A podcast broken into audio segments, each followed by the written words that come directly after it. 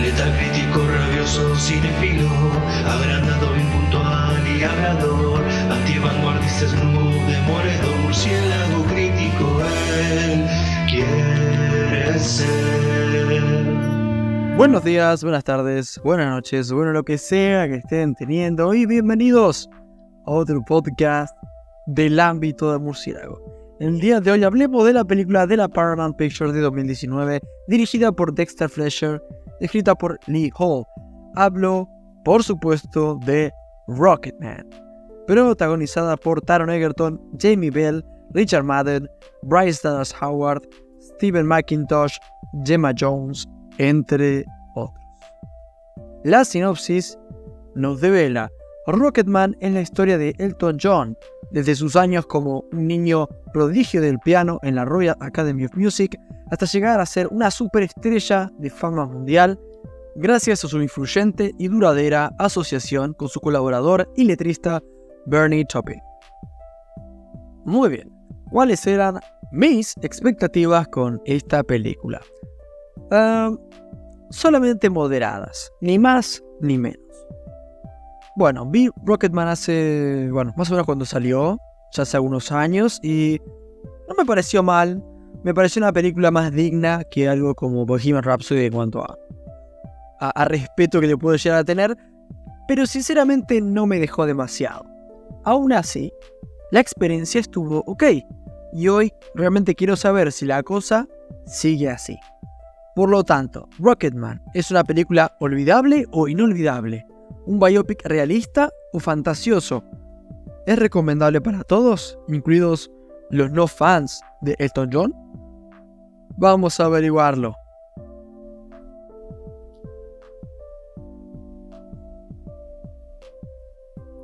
Muy bien, como somos gente de tradición acá en el ámbito murciélago, comenzaremos con lo positivo.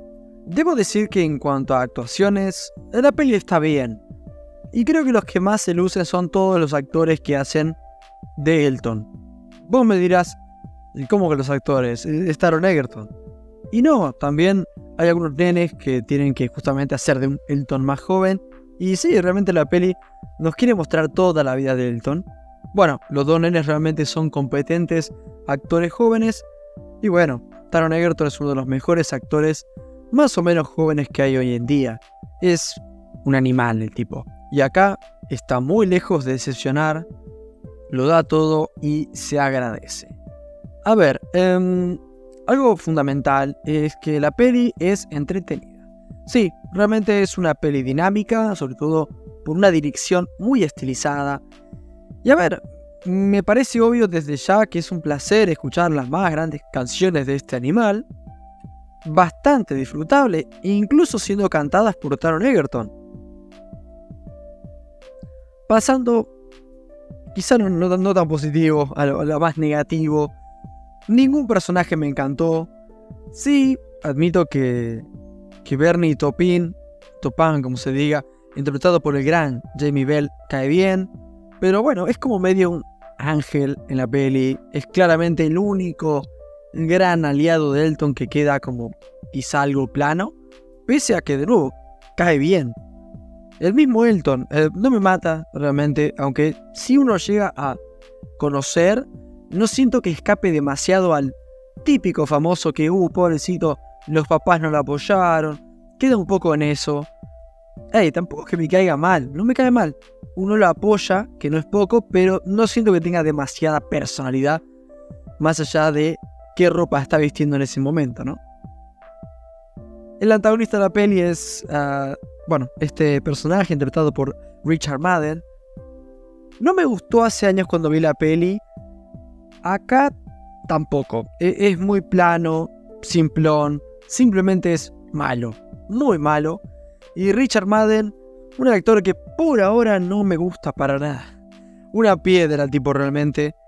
Sí, tiene como magnetismo, tiene como una mirada intensa, se lo admito, pero un cliché el personaje realmente. Creo que la peli tiene un par de problemas narrativos.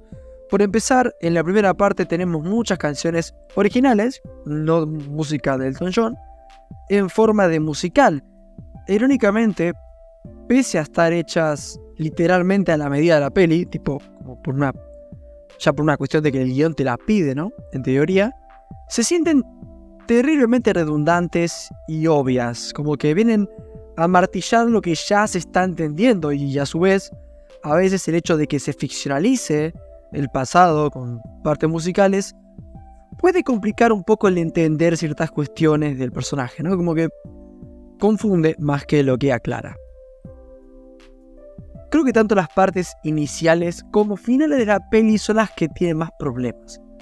El medio, curiosamente, está bastante bien.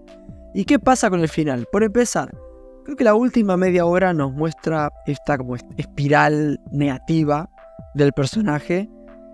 Dura demasiado. La peli se queda más tiempo del necesario en este momento de negatividad.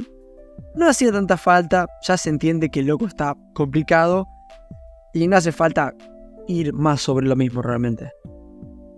El clímax, ah, bueno, como a ver, no hay mucho realmente. La peli se apaga simplemente. No hay una escena que vos digas, wow, este es el momento álgido. Así se nos muestra cómo el personaje crece como persona, pero no sé si logra elevar demasiado mis decibeles. Sí, la escena puede conllevar cierto clímax personal, pero sin entrar en demasiados detalles, es bastante cheesy, eh, bastante, yo qué sé, pobretona, narrativamente al menos, un poco tontita la escena. Eso. En resumen y para finalizar, una historia que se siente ya contada en el pasado y con un mejor clímax, pero que con la buena música de Silento John y con una dirección que pese a tomarse licencias para hacer algo más ficcional, termina encontrando su personalidad. No en el libreto, sí en la dirección. En lo personal, Rocketman no me hizo volar de la emoción, no le alcanzó la nafta, se sintió como un paseo en auto. Todo comenzó raro, pero siguió de forma entretenida, pero de la nada terminó. Igualmente, una peli moderadamente recomendable. Le doy un 7.4, ustedes agradezco un montón realmente por haber escuchado hasta acá.